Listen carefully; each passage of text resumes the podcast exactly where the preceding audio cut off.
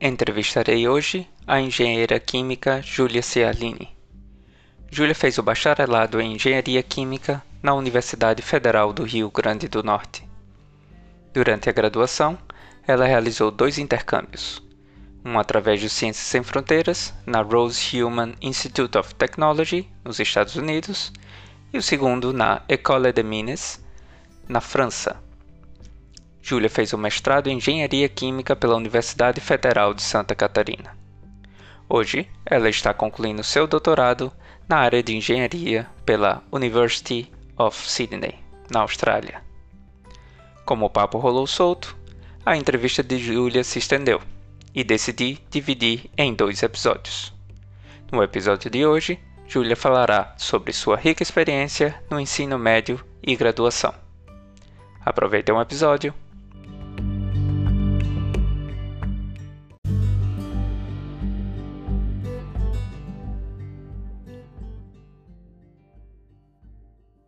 Olá, Júlia! Uhul!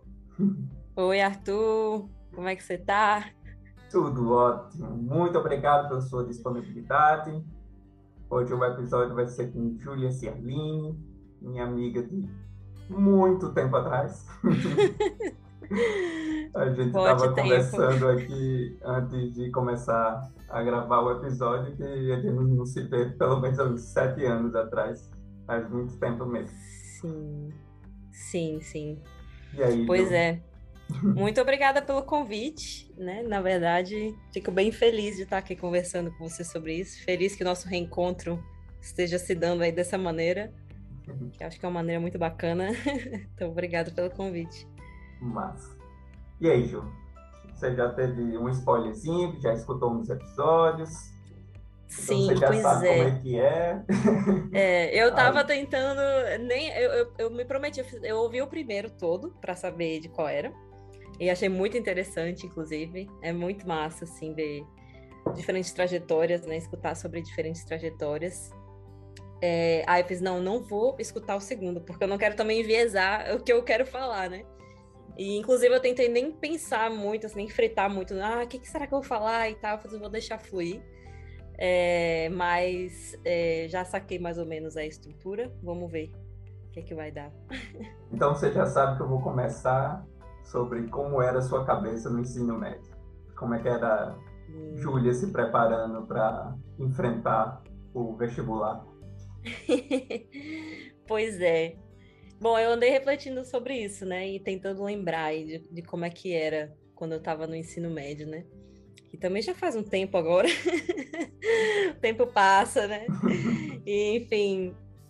Mas, cara, eu, eu sempre fui muito estudiosa. Na verdade, nem tanto estudiosa, assim, diria. Mas, assim, eu tinha muita facilidade na escola com quase qualquer assunto, digamos. Desde, desde muito nova, desde criancinha, na verdade. É, e ensino fundamental e tal eu sempre me dei muito bem na escola. E eu gostava, sabe? Eu gostava daquilo. Eu nunca tive medo de fazer prova. Na verdade, eu gostava, né? As pessoas me achavam esquisita. Que, que é isso, Júlia? Você gosta de fazer prova? Sabe quando o professor falava, vocês preferem trabalho ou prova? Todo mundo não trabalho, né? Porque aí dá pra é, olhar referências e fazer grupos, etc. Eu falava, não, eu prefiro prova, eu quero prova. então, assim, eu sempre gostei muito da escola, assim, né? Da coisa de, de estar na aula e participar e perguntar. Sempre fui muito assim é, curiosa também é, nesse sentido, assim. E então assim eu cheguei no ensino médio assim muito bem preparada, assim, digamos. É, já tipo já gostava muito de estudar, de, ou de enfim adquirir conhecimento, né?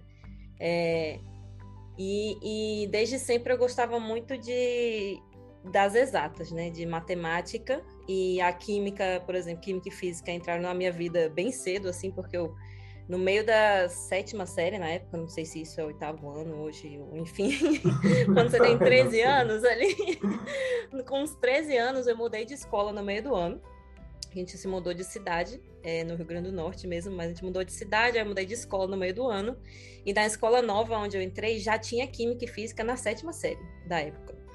E, e eu fiquei, né? Nossa, meu Deus, vai ter química e física, eu nunca vi isso. Era, porque antes era ciências, né? Aquela coisa Uhum. mais gen- genérica, assim. E aí eu cheguei lá e eu, não, mas beleza, né? Eu era boa, assim, de, de aprender, né? Eu, eu tinha facilidade de aprender as coisas, então eu peguei um, uma aula de reforço, pedi para os colegas da sala me ensinarem e tal. E coisa de um, dois meses depois, eu estava ensinando química para as pessoas da minha turma, assim. Então já rolou uma, uma aptidão, assim, e, e uma química mesmo com a coisa, né? Nossa. Foi mal trocadilho aí, mas. é, e aí eu carreguei isso comigo. No ensino médio eu só fiz desenvolver mais, assim eu optei por estudar mais no ensino médio, tipo, em Natal, né, tinha aquelas turmas master, não sei o que, que você estudava de manhã e de tarde. Eu pedi para minha mãe para eu para eu entrar nessas turmas, né? Falar, não, eu quero eu quero ir nessas porque eu quero aprender mais, quero estudar mais, quero ter mais é, preparação, né, para quando for prestar o vestibular, porque, enfim, é, para mim sempre foi o caminho comum você seguir o caminho normal, você seguir e entrar na universidade. Então eu sempre estive com essa mentalidade de que ah, vou fazer vestibular e vou entrar na universidade. É, eu não sabia muito o que eu queria da vida, né? Assim como acho que a maior parte das pessoas né, nessa idade, né? Acho muito difícil saber o que quer. Às vezes você até é. pensa que sabe. É sempre pedir muito sabe. de que um adolescente escolheu o que vai ser pelo resto da vida, né? Nossa, é demais, é demais. E eu tinha consciência disso, então eu nem, eu nem me preocupava muito e não rolava nenhuma pressão, assim, na minha casa, por exemplo. É, uma coisa que aconteceu que foi interessante foi que né, eu já sabia que eu gostava muito de matemática, química e física, assim, principalmente matemática e química. Física tinha alguns assuntos que eu não gostava tanto, apesar de eu conseguir aprender e, enfim, fazer, me dar bem nas provas e tudo, mas não eram meus favoritos, assim, o que mexia mesmo com o meu coração, sabe? Uhum. é, e, mas, enfim, é, em casa eu tinha um exemplo da minha mãe, que a minha mãe, ela é do direito. Ela fez, ela terminou a faculdade de direito quando eu e meu irmão já éramos já nos entendíamos por gente, digamos assim, né? Eu tenho lembranças dela indo para a universidade de noite, ela estava à noite e tal, deixava a gente com alguém. Às vezes eu ia para a aula dela porque não tinha com quem deixar, então eu ia lá para. Então, assim, eu já fui apresentada essa realidade do estudo da universidade e tudo mais, só que na área do direito, assim, né? Eu via minha mãe com aquelas pilhas de livros, estudando e tal. E não sei, por algum motivo eu comecei a botar na cabeça que eu ia fazer direito. Então, não sei, pelo exemplo que eu tinha, minha mãe nunca falou assim, ah, vai fazer direito, você tem que fazer direito. Não, mas é, eu mesma comecei a pensar sobre isso, pensei, ah, acho, acho que direito é, direito é o caminho. Enfim, porque eu via minha mãe, via que ela era uma pessoa que eu considerava de sucesso, assim, não sei. Então, é isso, até o terceiro ano eu ia fazer direito. E, na verdade, eu fiz. Eu prestei o vestibular para direito o meu primeiro vestibular, inclusive foi na Federal da Paraíba. É, o, eu lembro que a data da prova era igual na Paraíba e no Rio Grande do Norte. E eu preferi Paraíba, porque, enfim, eu morei em João Pessoa até os meus 12 anos de idade. Eu tinha uma coisa de que eu queria voltar para João Pessoa, olha ela. Memória, memória É. Eu não, quero voltar para João Pessoa, vou prestar vestibular na, na Federal do Paraíba, aí prestei para Direito. Como eu disse, eu sempre me dei muito bem na escola, então assim não foi difícil para mim a questão de vestibular e tudo mais. Então eu passei para direito até porque eu mandei muito bem em química, física e matemática. e a concorrência, é, a concorrência não se dava muito bem nessas áreas. E aí eu passei super bem e tal, nossa, legal fazer direito. Então era isso, a minha vida ia ser essa, né? Aí é, só que na época a Universidade da Paraíba, Federal da Paraíba estava em em greve e tal, e aí teve um, um, atraso, né, no início das aulas e tudo mais, então eu tive muito tempo para pensar na vida, até começarem lá, até a matrícula, no caso. E eu lembro que chegou a época de pré-matrícula e tal, cadastramento, e aí eu olhei aquela lista de, de disciplinas que eu ia pegar no primeiro semestre do direito, né? Aí eu olhei, finalmente parei para analisar realmente o que, que ia ser aquilo, né?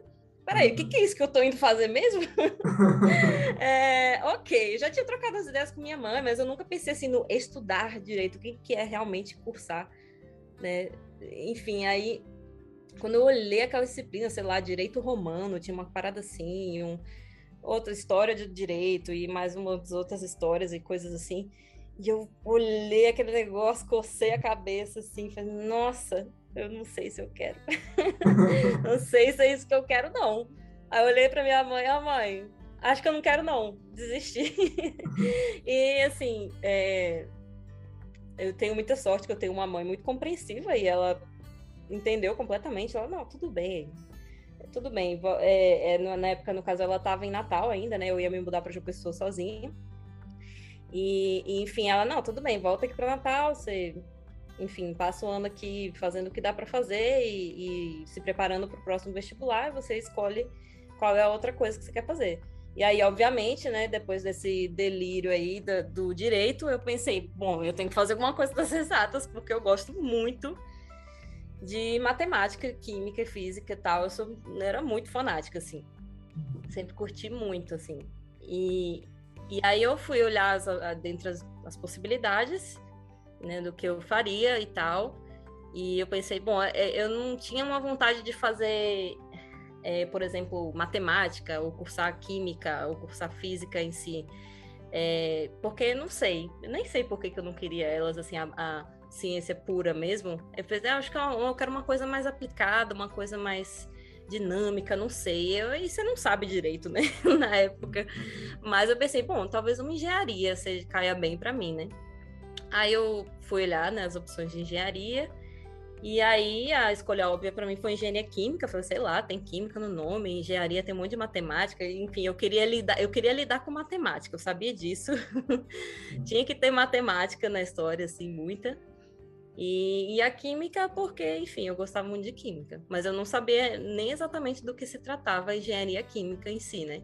Uhum. Que é uma surpresa, que eu demorei, inclusive, eu acho que eu só fui entender o que era engenharia química do meio para o final do curso mesmo, assim, sabe? Você teve acesso a algum tipo, algum tipo de palestra ou algum tipo de dia dentro da universidade e tal, para acessar essa, sei lá, como é que eram os cursos e tal?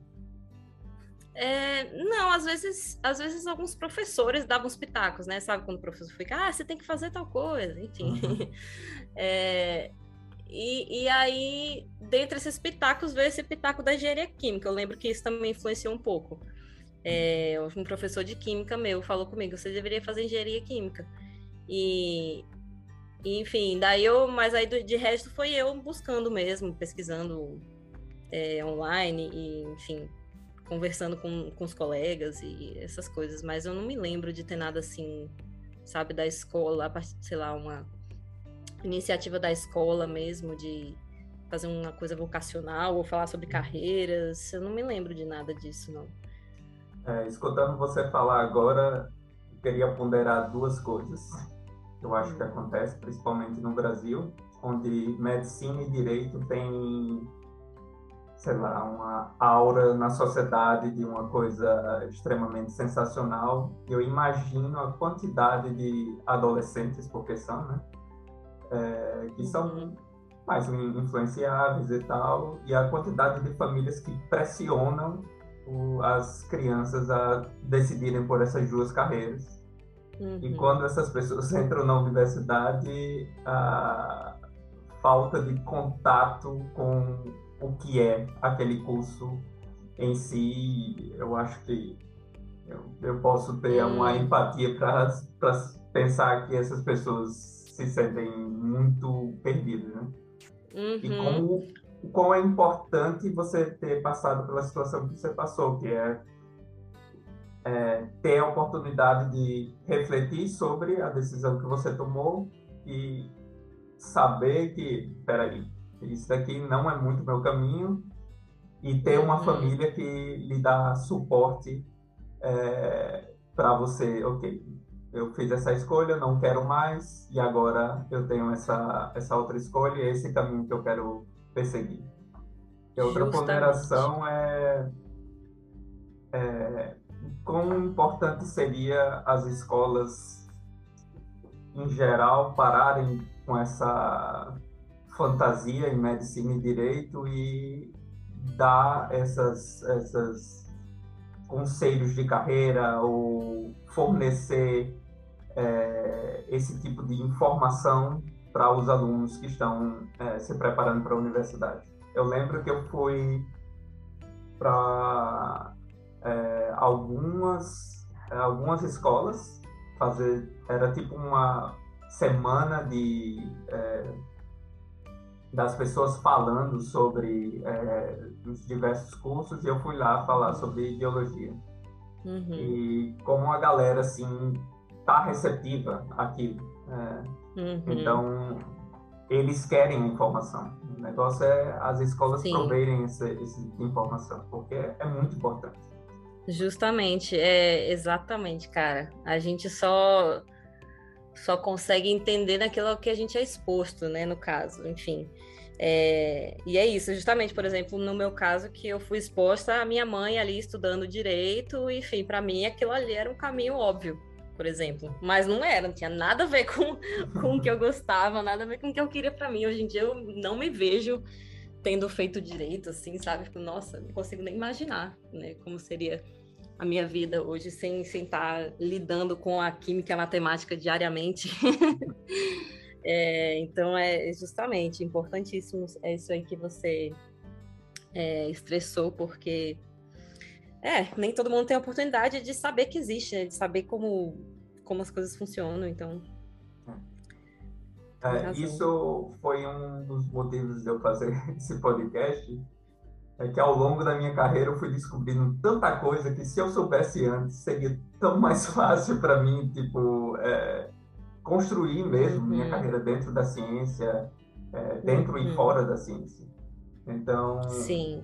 Eu, eu quero também com relatos de diversas pessoas que essas informações estejam mais presentes e as pessoas, sei lá, se é, relacionem com, com essas informações que é passada por aqui. Uhum. Mas e aí? Sim. Segundo vestibular? Foi, aí eu fui fazer o segundo vestibular. Eu passei um ano muito feliz lá em Natal, curti muito a vida, tal, não tinha que ir para escola nem nada. Eu comecei a estudar francês, é, fiz curso de informática, fui tirar carteira de motorista, essas coisas que a gente faz nessa época. e aí, enfim, aí só no finalzinho do, da, daquele ano de intervalo, assim, o que eu chamo do meu ano sabático, é, eu fui fa fazer umas revisões tal das disciplinas para o vestibular e tal, mas eu ainda estava me sentindo muito confiante, assim. E, e, enfim, aí eu fiz o vestibular para engenharia química lá na UFRN e deu tudo certo, passei e tal. E comecei a minha aventura na engenharia química. Massa. Já, o que, que você quer ano saber? sabático foi bem, foi bem importante. Eu acho que foi nessa época que eu te conheci. Acho que Sim. foi por, por, volta dessa época, exatamente. Sim, eu tava, eu tava tentando lembrar disso, eu acho que foi justamente nesse é. ano de gap, assim, entre o, um vestibular e outro, que eu tava só solta na buraqueira, curtindo a vida. Mas aí, geralmente a pessoa é, não tem esse ano sabático e tal. Uhum. É, e quando entra dentro da realidade da universidade, já no primeiro ano, elas, elas sentem essa diferença entre ensino médio e a rotina do ensino médio da universidade. Uhum. Como é que foi para você passar por ensino médio, aí passar por esse ano estudando só e agora uhum. fazendo universidade? Qual, como é que foi essa transição? Eu acho que para mim é, foi uma transição até suave, assim, por, muito porque eu já convivia com muitas pessoas que tinham entrado na universidade. Primeiro, os colegas da, da escola, que já tinham, né, já tinham começado os cursos logo no ano seguinte, é, o meu irmão também, né? Ele já, já tinha entrado na universidade nessa época, no, no curso de ecologia lá no FRN. Então eu meio que já estava trocando ideia ali com todo mundo, perguntando como é que era, né? Eu estava né, sempre muito curiosa ali para saber como é que era a realidade e vendo a realidade do meu irmão também. Então a gente acabava, por mais que sejam áreas diferentes e algumas coisas mudam e tal, algumas rotinas mudam, mas no geral assim né, essa coisa da, da maior, maior, independência ou da sua maior responsabilidade pelo seu próprio aprendizado na, na universidade e tal, eu já meio que estava ligada nisso, né? Hum. E, e também, né, tem o outro fator de que eu consigo aprender rapidamente as coisas, é, foi muito suave, assim, em muito pouco tempo eu já estava adaptada à rotina, eu lembro que foram, que era bastante aula, começava bem cedo e tudo mais, mas eu sabe? Não tava. Nada disso me amedrontou muito, não, sabe? Mas muito uhum. por eu já ter essa ideia, assim, de, de amigos, familiares tal, que já estavam na universidade. Então foi até tranquilo. É, e como é que foi o primeiro ano? Foi só disciplina? Foi só aquele, aquele basicão uhum. que a gente se insere? Uhum. Uhum. se mata de estudar porque é, todo, é muito impressionante. Sim, sim, sim. Eu comecei muita disciplina. Eu me lembro, é, é foi isso, foi pura, puramente disciplina, assim, estudar para as provas tal. É, tinha, acho que no primeiro ano já, né, tinha introdução à química experimental, então a gente ia ao laboratório nesse primeiro. Eu, eu lembro que essa foi a parte mais diferente, assim, porque na escola onde eu estudei, é, no ensino médio não tinha nada de laboratório, assim, não sei se algumas escolas têm alguns, algumas experiências aí, mas na minha não tinha, então a, a, ali foi uma coisa nova para mim, foi de ter uma disciplina ali no laboratório, né? Uhum. E eu uhum. achava super divertido, eu me amarrava, adorava ir pro laboratório. Então foi isso, foi muita disciplina, muito estudo, é, e eu curti muito, eu lembro que eu curti muito meus primeiros, meu primeiro ano na, na faculdade, assim, eu consegui me dar bem nas disciplinas e tudo mais, e amei cálculo. Nossa, foi assim. Amor à primeira vista. Era engraçado, porque todo mundo odiava e eu tava assim, gente, mas isso é muito legal, olha isso. então, assim, amei essas disciplinas de base. É, e, e, hoje eu vejo a importância, inclusive, né, de, de ter gostado muito dessa, assim, de ter me envolvido lá na época, porque Cara, no fim das contas, tudo é voltar para a base, velho. Tudo que você vai resolver, você fala, cara, princípios básicos, quais são? Daí você vai lá e você consegue é, resolver seus problemas usando os princípios básicos, né? Então eu, eu fico muito feliz que eu aproveitei bem, assim, esse primeiro ano da faculdade com as disciplinas de base, assim, porque eu uso até hoje muitos conceitos que eu aprendi naquela época. É, eu acho que a gente tem como fazer essa aplicação de voltar para o básico em todas as áreas da ciência, porque uhum. em geral o básico é onde tem mais conhecimento acumulado e é onde é mais próximo da verdade, é, da verdade provisória. Então, você sempre voltando para o básico, você sempre está voltando para um alicerce que é muito forte. Uhum. E daí você pode tirar as outras conclusões. É, Justamente. Eu acho isso muito importante. É. é, é, são os princípios norteadores de tudo, né? Sem, sem isso, você não sabe para onde vai, né? Ou então você vai fazer hipóteses que não tem pé nem cabeça. Então é bem importante, eu acho. Ter uma, uma base forte, assim, é, eu acho primordial. E essa, essa experiência que você teve no primeiro ano, basicamente de aulas e tal, isso já uhum. foi já foi influenciando para onde você queria, sei lá, tentar estudar ou tentar fazer um estágio ou, é, sei hum. lá, fazer uma mentoria? Como é que foi? Uhum. É, pois então. Eu também sou uma pessoa, assim, minha personalidade, eu, eu vivo muito o momento presente, sabe? isso foi até. Isso, não sei se foi um problema, acho que não foi um problema na minha vida, mas é, por isso que eu custei tanto até entender, sei lá, a importância de um planejamento, por exemplo. E nessa época, do meu primeiro ano da faculdade, eu não, eu não tinha justa, não tinha assim um plano, sabe, do que eu queria. Eu continuava assim, ah, beleza, escolhi uma área, tô feliz.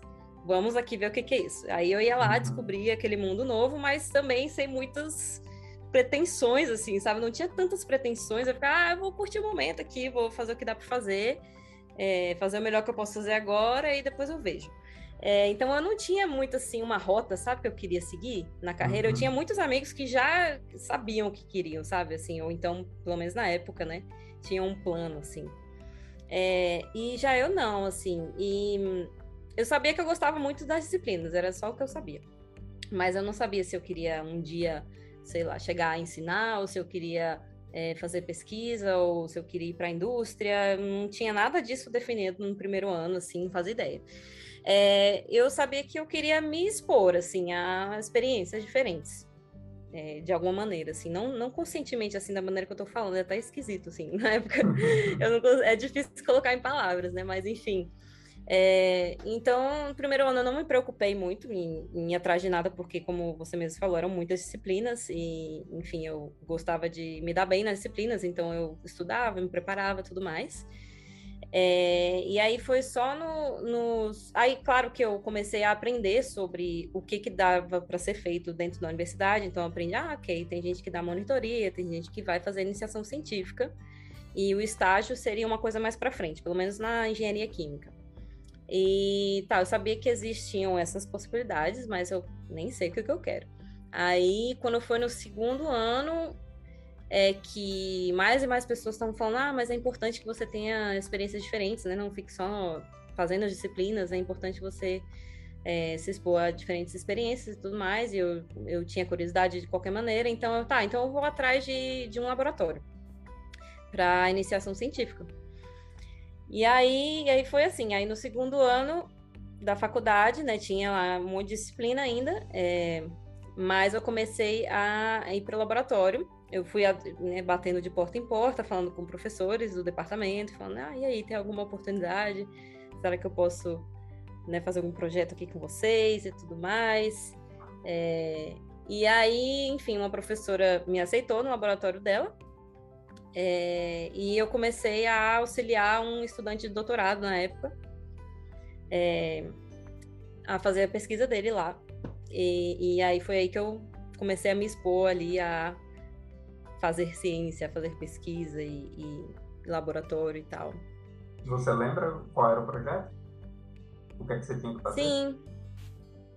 Sim, eu me lembro. É, é muito louco, assim, porque na época tudo era um mistério tão grande.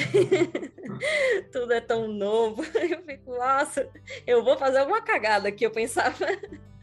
Mas enfim, eu me lembro que a, a professora, né, a chefe do laboratório, ela conversou comigo sobre o tema, assim, de forma mais abrangente, e eu me lembro que era sobre a produção de, de etanol de segunda geração a partir de bagaço de cana-de-açúcar. Na verdade, a partir de biomassa é, no geral, mas aí, enfim, aí existiam várias linhas, podia ser da casca do coco, ou do não sei o que, enfim, várias diferentes biomassas, mas aí o projeto desse cara que eu auxiliava era com bagaço de cana-de-açúcar. E, e, enfim, aí o projeto dele era era para era tipo assim, era uma estratégia para melhorar é, o rendimento da produção de etanol chama de segunda geração porque ele vem né, do, do, desperdício ali de uma indústria, que uhum. seria o bagaço da cana-de-açúcar, né? Uhum. É, como é que melhora o rendimento é, dessa, dessa, desse etanol se você melhorar a fibra da biomassa antes de você submeter ela a, a um processo fermentativo e tal, enfim. É, e aí eu entrava nessa parte bem experimental mesmo, né, de, de fazer ali os, os testes de é, pré-tratamento da biomassa, né, que chamava, é fazer o pré-tratamento da biomassa para quebrar as fibras e deixar os açúcares mais expostos para a hora da fermentação. É, e, e, aí existiam diversos métodos, aí eu lembro que eu fiz alguns, método ácido, método básico, moer, não moer, enfim, aí tinha várias coisas que tinha que testar. Eu não entendia muito bem. eu, tá, tem que fazer isso, beleza. Aí eu ia lá, mas era legal para aprender a mexer nos aparatos né, experimentais e tudo mais. É, e depois é, tinha parada uma parte que tinha que fazer hidrólise enzimática é, antes tá de submeter muitos, a fermentação. É, você está falando muitas palavras difíceis que eu vou ter que lhe perguntar. Bom, no, o que é cada fim das... é, eu sei. Mas no fim das contas, eram, eu, eu trabalhava nessas etapas, principalmente do, do que a gente chamava de pré-tratamento, que é tipo, como é que a gente faz para quebrar esse, esse, material lenhoso aqui, esse material que é, é, duro, né? É difícil de, de acessar né, na hora ali da, da fermentação. Como é que a gente faz para deixar isso mais disponível para chegar na hora da fermentação e, e, os bichinhos lá, as leveduras, conseguirem é, produzir o, o, etanol, né? Que era o que o objetivo final. Então eu trabalhei muito nessa parte do pré-tratamento. E aí nessa parte de pré-tratamento envolvia muito assim caracterização da biomassa, caracterização do, das soluções, né? E aí foi que é uma parte essencial em qualquer pesquisa, eu acho, né? Que é caracterização. Então foi bem interessante assim que eu aprendi é, como analisar, né?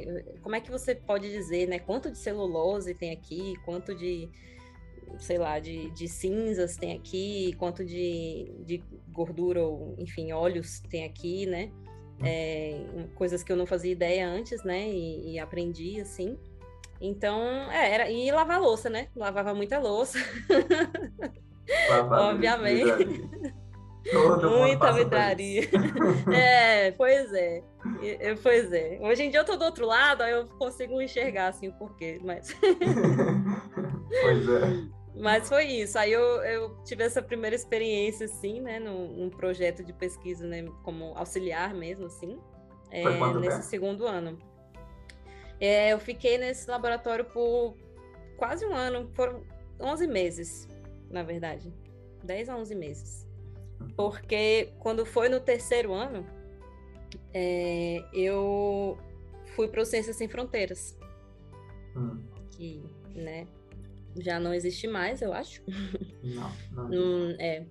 E aí eu me lembro que foi a primeira chamada, foi o primeiro edital do Ciências Sem Fronteiras, rolou em, no final de 2011 ali, ou sei lá, meio de 2011, uma coisa assim, saiu o primeiro edital que era só para os Estados Unidos. É, você teve, como é que você teve acesso a essa informação? Foi, Foi... lá pela universidade mesmo? É... Ou você teve algum contato? Não, foi, foi uma comunicação da universidade mesmo, pelo CIGA, né, nosso sistema uhum. lá, é, da UFRN, eu vi uma das notificações lá, sabe, que quando aparecia aquelas novidadezinhas lá, eu acho que eu vi por ali. É, e eu lembro que ninguém deu bola para isso. Ninguém deu bola, assim, na minha turma, sabe? Na minha turminha mesmo, pessoal que eu andava uhum. da, da faculdade. Ninguém nem tchuiu para isso. E eu olhei e eu li aquele negócio e eu fiz, é mesmo? Que coisa doida, né? Nossa, o governo vai pagar para ir para fora, como é que é isso?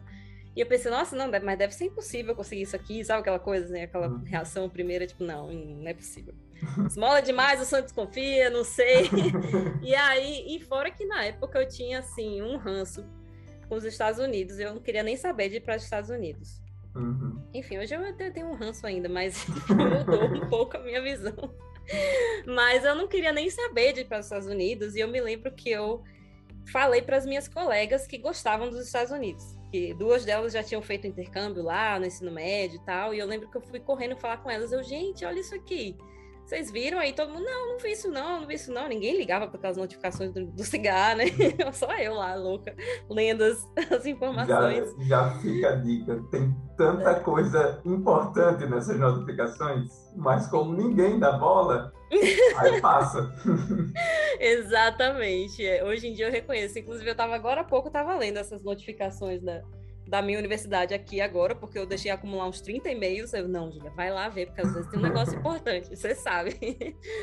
Mas, enfim. É... E aí eu comuniquei para minha turminha toda. Falei, gente, olha isso aqui. Então, eu fui a mensageira, assim, eu que trouxe as boas uhum. novas pra galera, e a galera enlouqueceu, né? Tipo, nossa, que vamos ver isso aqui direito e tal. Aí foi ler o edital, ver o que, que precisava e tal. E como era novo, né? Era a primeira chamada, então era um mistério, assim, ninguém sabia direito como era, como era o processo e tudo mais. Provavelmente nem, nem o governo sabia o que eles estavam tentando fazer. uhum. Claramente, depois a gente percebeu que, ah, tudo bem, é a primeira experiência deles, vamos dar um desconto, porque rolaram vários vacilos, várias uhum. coisas, né? Mas enfim. É, foi, e aí eu nem aí, né? Eu não ia.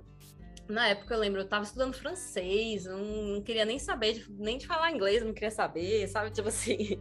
É, e nem liguei. E aí, minha, só que a minha turminha toda começou a se mobilizar para todo mundo tentar é, entrar lá no Ciências Fronteiras. Eu lembro que tinha que fazer TOEFL, né? O teste de proficiência de inglês e todo mundo foi se preparar para isso e e aí, como a notícia se espalhou, aí mais pessoas de mais universidades do Brasil inteiro, né, ficou interessado, ficaram interessadas e, e aí foram até foram começando a acabar as vagas para fazer o TOEFL, eu me lembro.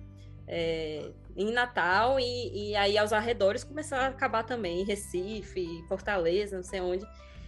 Começou a acabar as vagas e eu nem aí, porque ah, eu não quero ir, né? Só que aí depois bateu um negocinho, sabe, lá no fundo do coração, eu fiz, será que eu não tento esse negócio? Sabe quando você começa a ver, poxa, mas eu acho que eu conseguiria, sabe? Porque eu tinha boas notas, eu tinha bom rendimento acadêmico, já tinha um ano ali, quase um ano de iniciação científica, tudo mais. Vale se alientar que minha iniciação científica foi sem bolsa, viu? Eu não ganhava nada. Era voluntária. Né? Tinha uma bolsa prometida que nunca veio.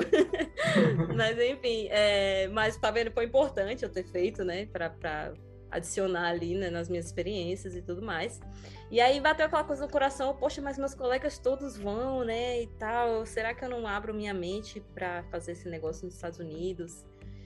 Sei lá, né, lá tem universidades boas. É, eu lembro que era, era maluco porque você não escolhia a universidade para qual você ia, né, eles que designavam você de acordo com seu perfil, ou sei lá como, qual, que, qual era o critério deles. Mas enfim, não sabia nem para onde ia parar nos Estados Unidos, que são grandes pra caramba. Uhum. É, mas, é, aham. Uhum. Então, mas aí das coisas assim, eu mudei de ideia. De repente eu mudei de ideia quando já estava lá nos 45 do segundo tempo, quase acabando o prazo para para aplicar, né, para se inscrever e, enfim, a, a, questão do TOEFL que já tinha acabado as vagas em todos os lugares próximos, tanto é que aí eu fui ter que arrumar de eu tinha que ir ou para Rio de Janeiro ou para Brasília para conseguir fazer o TOEFL a tempo de ter o resultado antes do prazo. e eu, nossa senhora, e tem que estudar. Eu estava estudando francês na época. eu, ia, eu tentava falar inglês, saíam umas palavras em francês, era uma bagunça. É, mas enfim, mas assim, eu também curtia idiomas no geral, então também não foi tanta dor de cabeça assim, porque rapidinho, assim, eu dei um switch na mente e fez, não, vamos voltar pro inglês aqui e tal, vamos aí, força-tarefa tal. Minha mãe, de novo, né? Minha mãe super dando suporte. Minha mãe pivô aí dessa história toda, desde pequenininha. Mas enfim, ela falou: não, com certeza, se é para sua educação, não tem barreiras, eu faço o que tem que fazer aqui, a gente se vira para pagar passagem. Foi de última hora, né? E passagem de última hora era, era caro, né? Enfim, mas me virei nos 30 aí, peguei duas semanas de um curso para TOEFL também, com os meus colegas. É, e aí me preparei para o TOEFL, fui para Brasília, tava nervosona, porque eu pensei, nossa, tô aqui, vim parar em Brasília fazer essa prova, eu tenho que me dar bem, aquela coisa, enfim. Mas aí eu fiz a prova, fiz o TOEFL, deu tudo certo, tirei a, bem mais do que a nota de corte, assim, a nota mínima necessária. Uhum. E aí apliquei para o Ciências Sem Fronteiras, e deu tudo certo para mim e para os meus colegas. Todo mundo da minha turma que tentou conseguiu, e eu também. E aí, inclusive, coincidiu de eu ir para a mesma universidade que uma das minhas colegas, é, da turminha, assim, então foi ótimo. E aí eu fui para lá. E aí um novo mundo. Uhum. um novo mundo se abre aí, né? E aí que foi interessante. É. Como é que foi essa... Para onde você foi exatamente? Então, aí eu fui para uma cidadezinha chamada Terre Haute, Indiana. Uh. Terre Haute, é. Inclusive, é uma palavra em francês que é Terre Haute, que é tipo terra alta, uma coisa uhum. assim, é uma tradução livre assim. E eu fiquei, ó, oh, que doido, eu tô indo pra cidade onde o nome é francês, ó, oh, que legal. É, mas enfim, mal sabia, né? Eu, onde é que eu tava indo parar. E é para uma universidade chamada Rose Human Institute of Technology. Então, era o Instituto de Tecnologia, era uma escola de engenharia mesmo, é, pequena, tinha poucos estudantes, acho que tinha pouco mais de 2 mil, no máximo 3 mil estudantes, uhum. o que é bem pouco, assim, para as universidades americanas.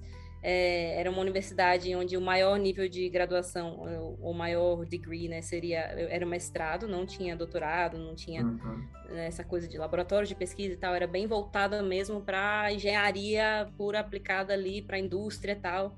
Uhum. Enfim, muito estímulo para você fazer estágio em indústria, esse, esse, tipo de coisa. Era essa abordagem assim lá. Nossa. E aí, ir para lá foi sim, é, foi divisor de águas. Foi foi uma experiência louca.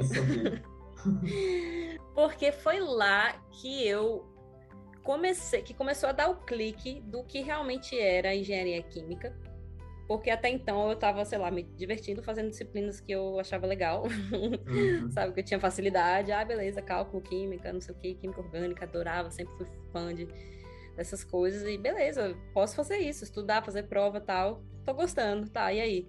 Mas eu ainda não tinha clicado, assim, não tinha é, realizado realmente o que, que, era a engenharia química, assim. E quando eu fui para lá, eu fui bem no meio do curso, né? Eu fui no, no, começo do terceiro ano e, no caso, a graduação toda são cinco anos. E, e aí eu peguei as disciplinas principais da engenharia química lá nos Estados Unidos.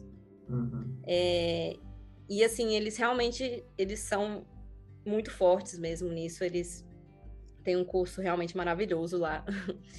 e, e as aulas eram muito boas, professores maravilhosos. É, a gente tinha muita liberdade de falar com o professor em que eles chamavam de office hours, né? Eles ficavam na, no escritório deles, esperando os estudantes com perguntas para vir conversar. Então, assim, para quem quer conhecimento, tava ali, entendeu? Uhum.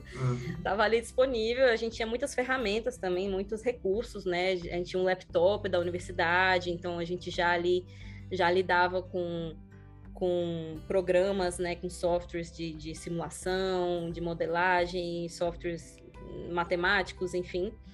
Então a gente já tinha acesso àquilo ali e tinha um laptop, então a gente levava para casa, podia trabalhar em casa, entendeu? É diferente, né? Lá na UFRN tinha os laboratórios de informática e tal, mas você tinha que estar ali, né?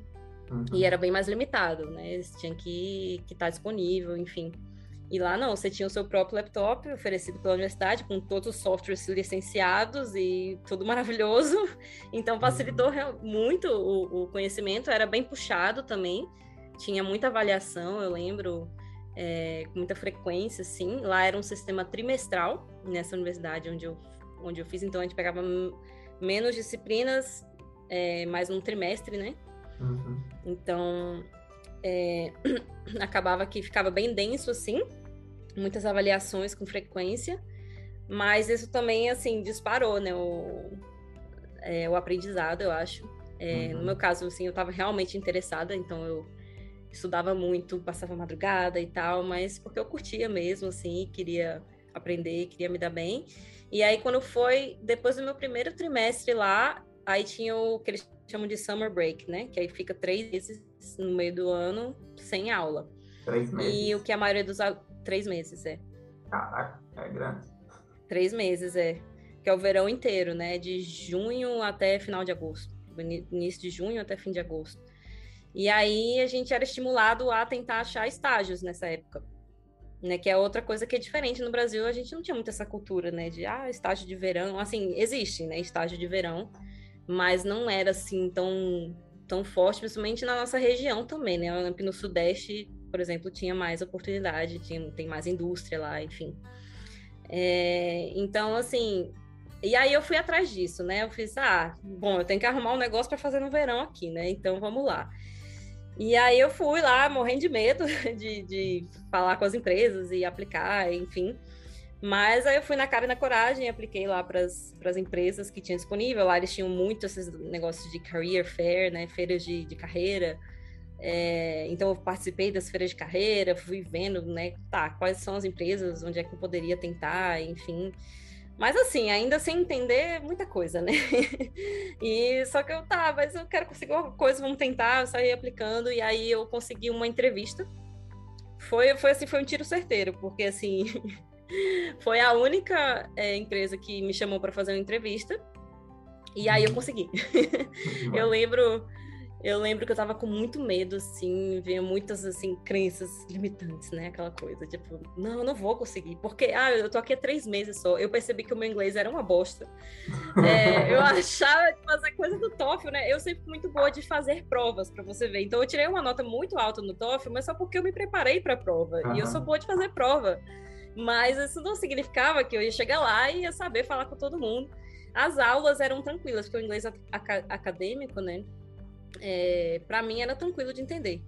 É, Muito já, vocabulário mas... que você é exposto é, cotidianamente, então você assimila muito mais facilidade. Com certeza. Então, essa questão foi ok das aulas, eu consegui acompanhar tudo tranquilo. O problema era o dia a dia, né? Com as pessoas, interagir com as pessoas, colega de quarto, não sei o quê, que era americano. E, nossa, eu ficava boiando, eu fiquei muito frustrada em muitas em muitas uh, instâncias, mas é, e eu tava morrendo de medo, mas eu fui fazer entrevista por telefone, que era outra coisa que eu tinha pavor, que era falar no telefone, ainda mais em inglês. Eu, nossa, não vou conseguir. tal, tal, tal. Mas enfim, me preparei o quanto deu, assim. Eu falei com colegas americanos que foram me ajudando, dando dicas. Ah, o que é fazer entrevista? Como é que é? O que, é que eles perguntam? Enfim, preparei algumas linhas ali de resposta possíveis. E, e aí fiz a entrevista, foi tipo meia hora o telefone, assim, e foi fluindo. Eu tava um pouco nervosa, mas a universidade, eu me lembro, a universidade, ela, ela oferecia umas salinhas é, com um telefone tipo de conferência, assim, é, para se você quisesse buscar, né, uhum. reservar essa salinha, você podia reservar e ficar lá sozinha. Foi uma coisa muito boa, porque eu pude ir lá me isolar numa salinha e que eu tinha pavor se alguém me ouvisse e tal, uhum. vai me ouvir, vai saber que eu tô falando errado, ai meu Deus, aquele pânico, mas enfim, no fim deu tudo certo, a mulher gostou de mim, eu lembro que ela dava umas risadinhas, eu falei, nossa, eu devo estar sendo engraçada, não sei. Mas ela gostou de mim, ela me ligou depois e falou: Ah, você conseguiu tal. E aí eu fui fazer um, um estágio em indústria pela primeira vez. Mas... Isso foi no meio do meu curso. E aí, de novo, outra, outro divisor de águas ali para eu ver o que realmente era engenharia química, enfim. É, né, porque aí você vai lá para a indústria, era uma, uma empresa enorme, era uma fábrica de papel. Então, eu fui trabalhar numa fábrica de papel é, muito grande, era uma multinacional, assim, então eram realmente máquinas gigantes, era uma coisa absurda, eu ficava uau! E foi ali que eu comecei a me fascinar mais ainda, né? Eu, tipo, até hoje eu não olho papel da mesma maneira, né? Depois que eu uhum. trabalhei numa. Enfim, é, mas assim, foi um trabalhar assim, né? Foi muito mais aprender coisas do que contribuir mesmo, colaborar com a empresa. Foi, foi difícil, porque, uhum. olha, eu passei muitos perrengues por lá, mas também aprendi imensamente, assim, né? E, enfim, começou a mudar minha visão. É, e o inglês disparou, né? Porque essa cidade onde eu fui, a, a, o estágio não foi na mesma cidade onde eu estudava, foi em outro estado, na verdade. Eu estava eu tava estudando em Indiana uhum. e o uhum. estágio foi na Georgia, né? Mais para o sul uhum. dos Estados Unidos. Então, outro sotaque, outra cultura, outra coisa. Mas é em uma cidade chamada Augusta que é a segunda maior cidade da Georgia depois de Atlanta. Uhum. E aí. Essa eu já ouvi é... falar. Pois é, olha só. ah, e aí. Não, aí foi isso, o inglês disparou porque não tinha brasileiros por perto. Tá lá eu não, não cheguei a conhecer nenhum brasileiro que morasse lá ou que estivesse por lá. Eu conheci depois uns que estavam em Atlanta. A gente, às vezes, final de semana, marcava alguma viagemzinha, alguma coisa, porque a empresa pagava um carro para mim e tal. Nossa, eu lembro que eu fiquei alucinada, assim, que louco, eles estão me pagando, tava recebendo salário e tudo mais. Achei mó da hora. e, e, enfim, aí aprendi muito, assim, aprendi horrores. O inglês disparou e eu a, comecei a conseguir visualizar onde é que os conhecimentos que eu estava adquirindo na faculdade se aplicavam na vida real, né? de fato, uhum. assim, né? Tipo, sei lá, né? porque é tudo muito abstrato quando a gente está na sala de aula e o professor começa a falar, ah, então um trocador de calor ou um reator, não sei das contas, você fica imaginando coisas mirabolantes na sua cabeça, e quando você vê lá é um pedaço de metal que juntaram de uma maneira tal, ou então é um reservatório qualquer, um, é um continente qualquer ou um tubo dentro de outro tubo que eles chamam de trocador de calor. e aí eu, ah, então isso é um trocador de calor, aquele momento, né? Tipo, uau! E eu ficava assim olhando pro trocador de calor. Nossa, isso é um trocador de calor. então, assim, foi muito legal, assim, ver as coisas ali na minha frente, né? E ver como os engenheiros estavam se comportando, né? O que, que eles, os projetos onde que eles se envolviam, o que, que eles estavam tentando fazer. Enfim, e aí foi muito, muito, muito enriquecedor, assim, eu cresci muito nesse, nesse período desse estágio, por mais que hoje eu nem consiga dizer muito, ah, eu contribuí com tal coisa para a empresa, uhum. mas, enfim, eu contribuo muito para o meu próprio crescimento, pelo menos, né? É, nessa, e aí eu voltei...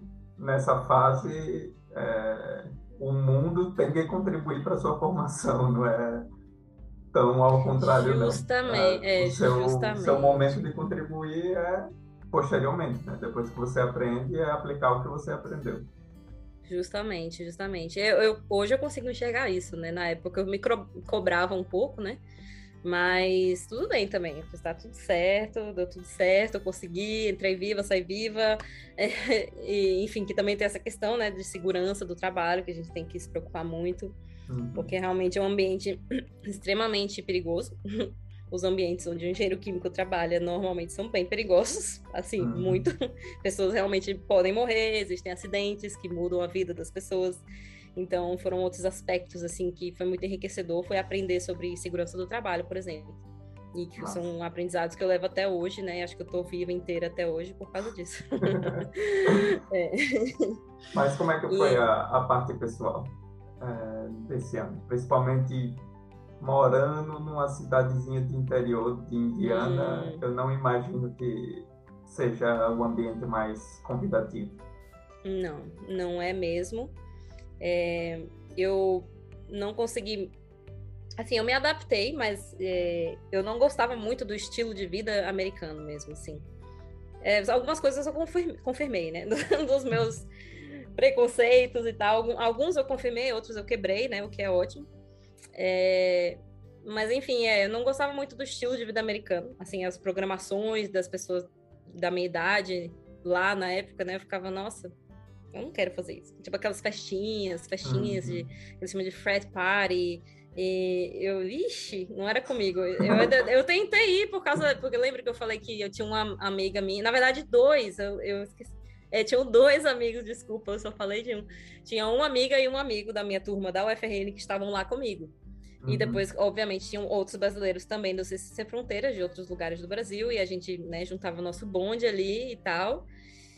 E às vezes eu tentava ir para as festinhas com eles e tal. Eu tava lá, aquela coisa, mas assim, nossa, eu não curtia, eu não gostava, não era minha onda. Eu gosto de música brasileira, então assim, eu não gostava das músicas americanas. Eu, nossa, e, enfim, não gostava da, da alimentação, não, não, gostava de muita coisa. Então, teve, tiveram aí, houve seus desafios aí. É, mas eu me lembro muito desse ano como um ano de muito estudo mesmo, sabe? Foi um ano de muito estudo. Eu estudava muito. Ah, eu curti também, tipo, né, em alguns breaks que a gente tinha, algumas férias que a gente tinha, eu viajava, né, e tal, consegui ir para muitos parques nacionais lá nos Estados Unidos, que são muito bonitos, são lindos, né? Então, foi muito massa ver essas paisagens que eu só via nos documentários e no cinema, ou, sabe, aquelas uhum. coisas, né? tipo Grand Canyon, uhum. é, ou outros, é, o Death Valley, lugares assim fantásticos, né? Então foi, foi muito maravilhoso poder ter acesso a isso também, sabe? É, ver esses cenários e, enfim, me encantar com diferentes cenários né, do mundo. Acho que foi muito enriquecedor também.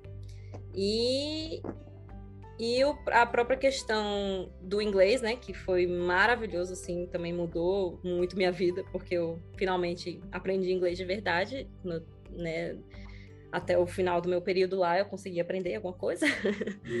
é, e, obviamente, é, resiliência, todas essas questões, todas essas uh, habilidades que são importantes aí para nossa vida, eu também adquiri naquele ano, assim, é é, me comunicar com as pessoas mesmo, resolver problemas, resolver os problemas pessoais e, e também da, da carreira, assim, dos estudos.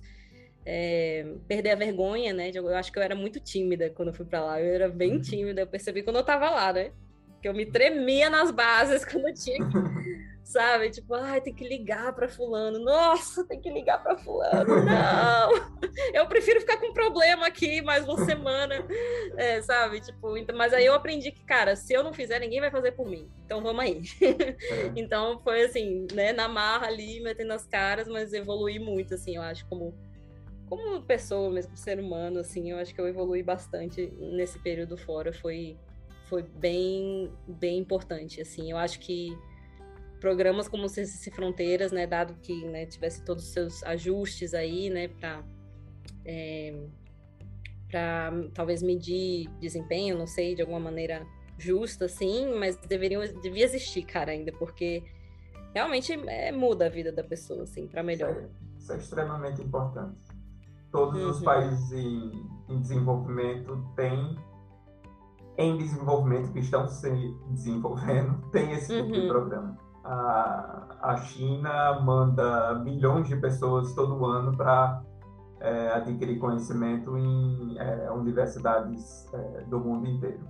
Uhum. Países desenvolvidos que têm um sistema educacional né, é, é muito bom e que tem aporte para receber, é, tipo, todos os alunos que eles mandam para fora, eles mandam para fora. Porque uhum. é, isso não é só uma construção de conhecimento técnico, isso é uma construção também de conhecimento cultural e também uhum. de é, experiência de vida. E você mandar um cidadão para fora, você vai receber ele de volta essa pessoa vai estar tá mais cosmopolita, vai estar tá mais, mais completa, vai ter uma experiência de uma realidade que é diferente da sua. Mesmo que sua realidade já seja é, bem boa. Né? Então, uhum. é, é extremamente importante. É, Nossa, é uma, muito. É uma pena muito grande, é, não só o colapso do Ciência Sem Fronteira, mas o colapso de todo o sistema de, de financiamento e pesquisa no, no Brasil. Uhum, uhum. É, é, bem sério isso, na verdade, assim, é tipo... Sério, triste, é, uhum. é bem... É, eu saí do Brasil novamente por causa disso, né? Justamente, então, Uhum. É, é, eu, vou, eu, vou chegar lá também na nossa conversa. também vou chegar a tocar nesse assunto. Hoje você com a sua cabeça olhando para esse passado não tão distante, você mudaria é, o jeito que você abordou as coisas ou você acha que não foi foi uma coisa bem é, proveitosa para o momento e eu não hum. mudaria nada, não. Hum, é, não, eu acho que até esse ponto é, do CC Sem Fronteiras, assim, né, no, no, curso, eu não mudaria nada. Eu acho que eu acho que foi ótimo a maneira que as coisas aconte acabaram acontecendo, né? Por mais que eu não tivesse tudo planejado, assim, uma rota traçada na mente, mas da maneira como aconteceu, eu acho que foi bem bacana. É, pelo menos até aquele momento. Depois que eu voltei do CC Sem Fronteiras, aí algumas coisinhas talvez eu faria diferente uhum. do que eu fiz na época. Mas também tudo bem, assim, acho que tudo me trouxe, né, para onde eu tô hoje e eu gosto muito de onde eu tô hoje, então tá tudo certo. Como é que foi voltar para a realidade brasileira depois de ter vivido onde você viveu? Depois que eu voltei dos Estados Unidos, né, realmente foi assim, né, uma expansão mesmo da, na mentalidade de, depois que eu fui para lá, né? Quando eu voltei, assim, muitas coisas me chocaram, coisas que eu nem imaginava que fossem me chocar, assim. É, mas eu me lembro que uma das realidades que, que me chocou muito, assim, né, nesse contexto acadêmico mesmo, foi a questão da sala de aula, o comportamento em sala de aula, na universidade, assim, dos estudantes com os professores e dos próprios professores, como, como os professores se portavam, como os alunos se portavam, foi um choque muito grande, assim. Eu sei que são realidades muito diferentes, o Brasil e os Estados Unidos. O Brasil, né, no caso, eu estava numa universidade pública no Brasil, né, é, o que é maravilhoso. É, mas também tem um outro lado, né, que lá nos Estados Unidos era, era universidade privada, e assim, os estudantes levavam bem a sério mesmo. Eles, tipo assim, se você conversasse na aula, todo mundo ia te olhar com cara feia, ia parar tudo até você calar a boca. e você ia ficar muito constrangido. E no Brasil não é aquela baderna, aquela baderna, todo mundo conversando, professor, muitas vezes nem aí, né, e tal. Nem todos, né? Eu, tinha, eu tive muitos bons professores no Brasil, mas muitos deles também não se importavam né? Tem aquela questão de que ah, eles estavam ali porque eles queriam fazer pesquisa e tinha que ensinar, então estava ali ensinando, mas não estava nem aí o ensino, né? É, a questão de professor chegar atrasado, o professor não ir para aula nem avisar, essas coisas não aconteciam nos Estados Unidos de jeito nenhum, maneira, assim. É, se o professor não pudesse ir, realmente era um motivo muito forte que ele avisava com antecedência, falava, pessoal, estou doente, não posso ir amanhã, mas vamos repor a aula tal hora, sei lá, sabe? Sempre tinha uma, uma prestação de contas, assim, digamos, né? É, então, não sei se dá para né, apontar, né? Tipo, ah, isso eles são melhores ou isso aquilo. São culturas diferentes, contextos diferentes, mas isso me chocou muito. Ter uhum. voltado para o Brasil e voltado para o FRN e, e visto aquela situação em que tinha um professor ali ou professora se esforçando para ensinar alguma coisa e os alunos nem aí conversando eu me choquei. Eu lembro que eu fiquei assim, uau. E já era assim antes, só que eu nem percebia, né? Uhum. Eu tava ali, imersa naquela coisa, depois que eu vivi outra realidade, voltei. Aí eu, uau, isso aqui está acontecendo aqui, eu não acredito.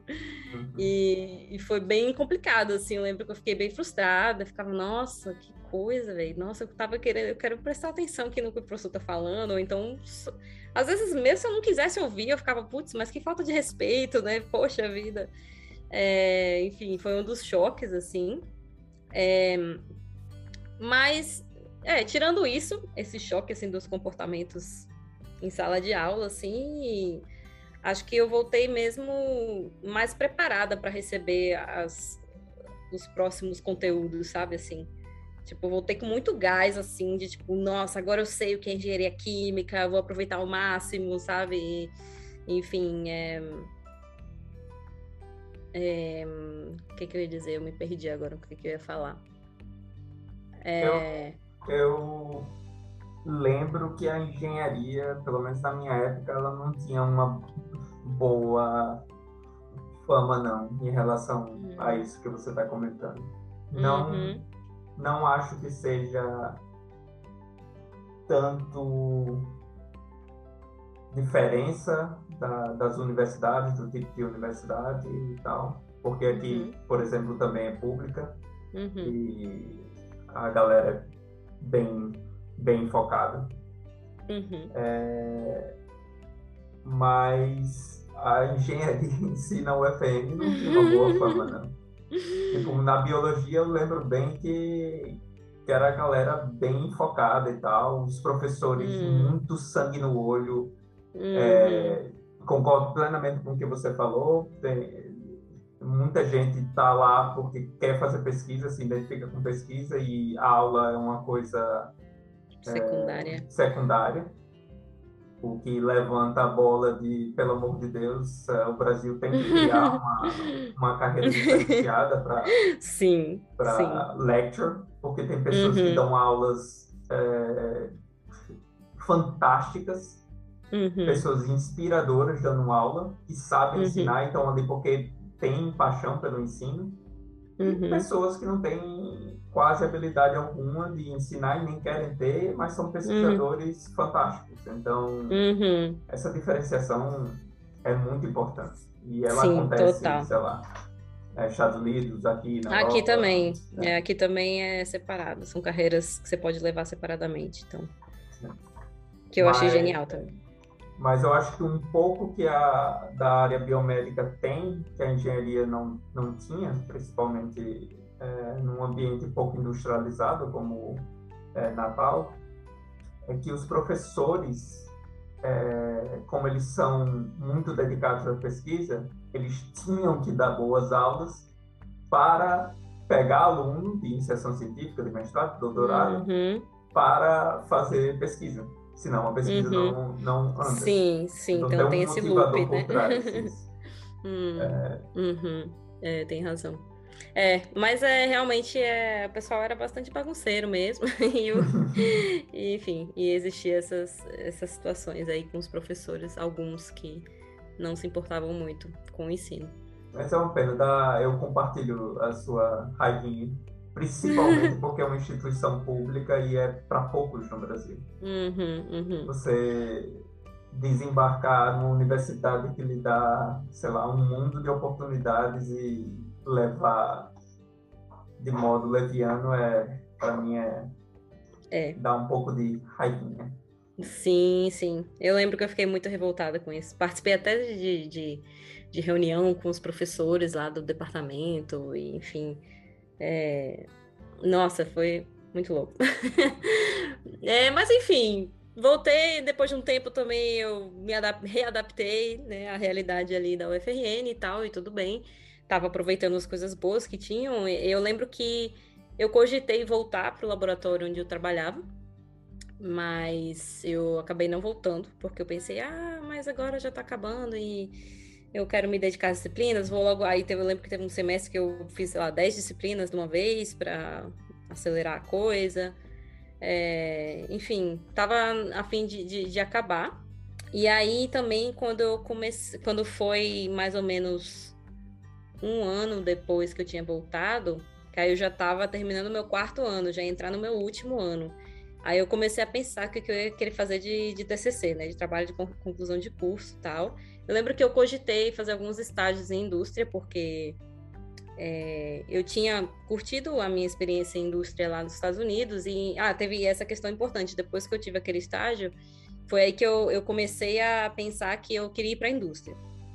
Então, vamos dizer, depois do, do estágio, depois de eu voltar dos Estados Unidos, eu tava com essa cabeça de que, ah, eu quero mesmo ir para a indústria. Você tá doido, não vou fazer nada de, de pós-graduação, não. Que pós-graduação o quê? Eu ficava assim, tá uhum. doido, jamais, jamais farei, jamais farei isso. eu lembro, pra ver como as coisas mudam, mas eu lembro que eu tava bem assim, irredutível. Eu tava, não, vou, vou pra indústria. É, eu lembro que eu tinha começado a dar umas olhadas em estágio, enfim, para fazer estágio no Brasil, mas é, enfim, era foi difícil assim, foi duro. É, as oportunidades eram muito mais no Sudeste e tal, e eu não estava afim de ir para lá também. Uhum. então eu fiz, ah, tá tudo bem, eu vou fazer disciplinas. Eu já tive algumas experiências aqui na, na graduação, então eu acho que tudo bem. Enfim, essa foi a parte que eu, que eu mencionei mais cedo, que eu falei, ah, acho que talvez isso aí eu mudaria. Porque eu acho que eu deveria, assim, ter voltado a um laboratório ou, ou tentado mais, me empenhado mais para conseguir um estágio, alguma coisa assim, enquanto fazia o curso, mas enfim, mas também tá tudo bem. No fim das contas, deu tudo certo. E uhum. aí, o que aconteceu, né? Aí eu lembro que eu fiz uma prova para o estágio da Petrobras. Que aí tinha um estágio, tinha, tem, tem Petrobras em Natal e, e eu poderia fazer estágio. Eu fiz a prova, eu lembro que era uma prova super difícil, super concorrida. E eu lembro que eu, aí eu passei para essa prova. E e aí me ligaram tal. Só que em paralelo a isso, né? Como eu não, não tinha garantia de que ia conseguir o estágio na Petrobras, eu fui mexendo meus pauzinhos em, né, com outros professores e tal, e já pensando o que, que eu poderia fazer com, como TCC. E aí pintou uma outra oportunidade de sair do país, ainda na minha graduação. Eu me lembro que foi assim, ah, é, não vai dar certo porque o Ciências e Fronteiras exigia, né, que você ficasse no Brasil, pelo menos pelo período que você passou lá e tal. Mas eu pensei, bom, mas já vai ter passado um ano, enfim, eu acho que eu consigo ir, enfim. E, e na, no caso, essa oportunidade que, que surgiu não era financiada pelas agências de fomento do Brasil.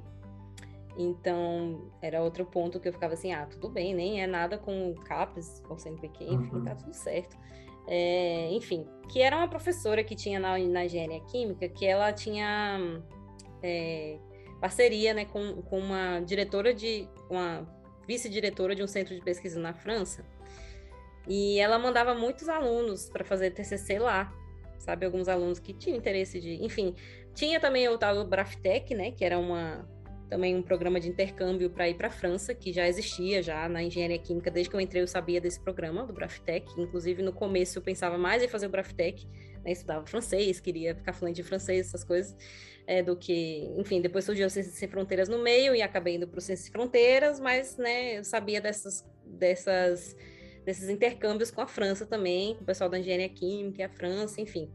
E aí, em paralelo àquela questão do estágio da Petrobras e tudo mais, eu já estava chavecando ali, conversando com a professora e falando, ah, tal, será que tem alguma coisa, algum projeto que eu poderia fazer e tal. E aí, enfim, aí ela foi mexendo os pauzinhos e, e a professora lá gostou do meu currículo e tudo mais, e a professora da França, no caso. Uhum. E ela falou, ah, manda essa menina aí, a gente arruma aqui um, uma, um jeito aqui, uma bolsa, uma bolsa de, no caso, na França eles chamavam de estágio de pesquisa. É, e aí, e aí, então, na hora que saiu o resultado da, do estágio da Petrobras, eu tinha acabado de receber a notícia que ia dar certo na França também. Foi, tipo, veio tudo muito junto, assim, foi quase no mesmo dia. É, e aí, e eu fiquei, uau! E agora, né? Porque, por um lado, o estágio da Petrobras, ele alimentava aquele meu desejo de, ah, eu quero trabalhar na indústria, né? Quero testar como é que é trabalhar na indústria. E por outro, o, o, lance da França era pesquisa, né? Ia ser uma coisa de novo de ir para laboratório e tal, mas tinha esse lado de sair do país de novo. Tem uma outra oportunidade de conhecer uma outra cultura, né? De morar na Europa um tempo e de principalmente ficar fluente em francês, que eu que eu já tinha esse desejo desde muito tempo eu comecei a estudar francês, né, um ano, um pouco antes de entrar na faculdade ainda. Então, eu já estava estudando uhum. francês há um bom tempo. E eu gostava muito do idioma francês e eu botei na cabeça que eu ia ser fluente naquela coisa. E aí eu fiquei, né? Nossa, ficou assim, né? E agora? né? Mas assim, não custou muito. Eu pensei por menos de 24 horas. E aí eu decidi dizer não para a oportunidade da Petrobras. É, e, e fui, na verdade, fazer o meu TCC na e eu topei essa experiência porque eu queria ficar fluente em francês. Essa era minha foi a minha razão principal, não vou mentir. Uhum. Porque assim, não existia um, o meu drive assim, não era nada sobre o tema que eu ia trabalhar lá. Eu tava pouco me lixando qual seria o tema.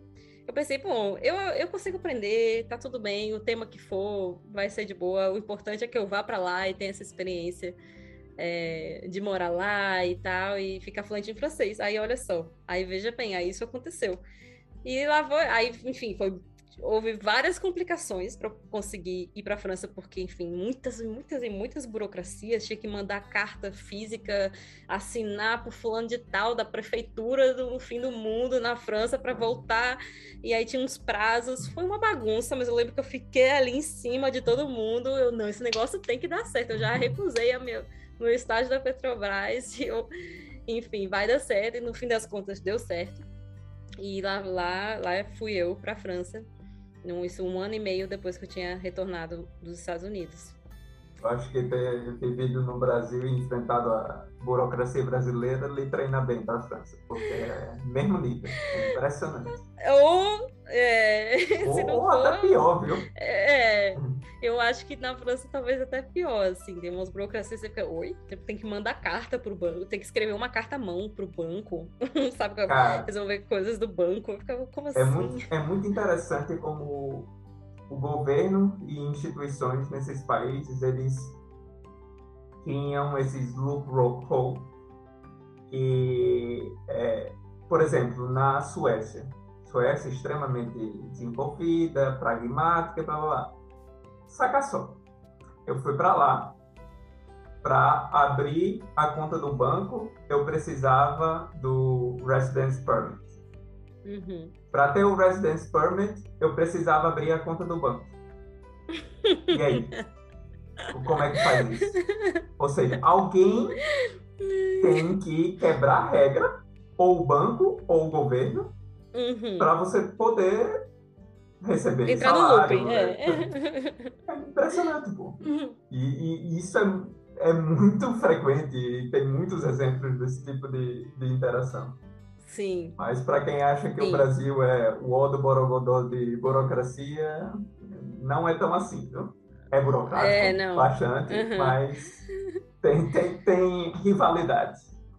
É, rivalidades e, na verdade, talvez até a, a, fonte né, da burocracia brasileira, a influência da burocracia Exatamente. brasileira veio justamente de, da, da Europa, né? É, assim, da, da, parte latina da Europa. Né? É, exatamente. É porque, putz, é muito louco. Mas, enfim, deu tudo certo e eu cheguei lá. Você foi para que cidade? Eu fui para uma cidade chamada Al Albi, Albi é, que fica perto de Toulouse, no sul da França.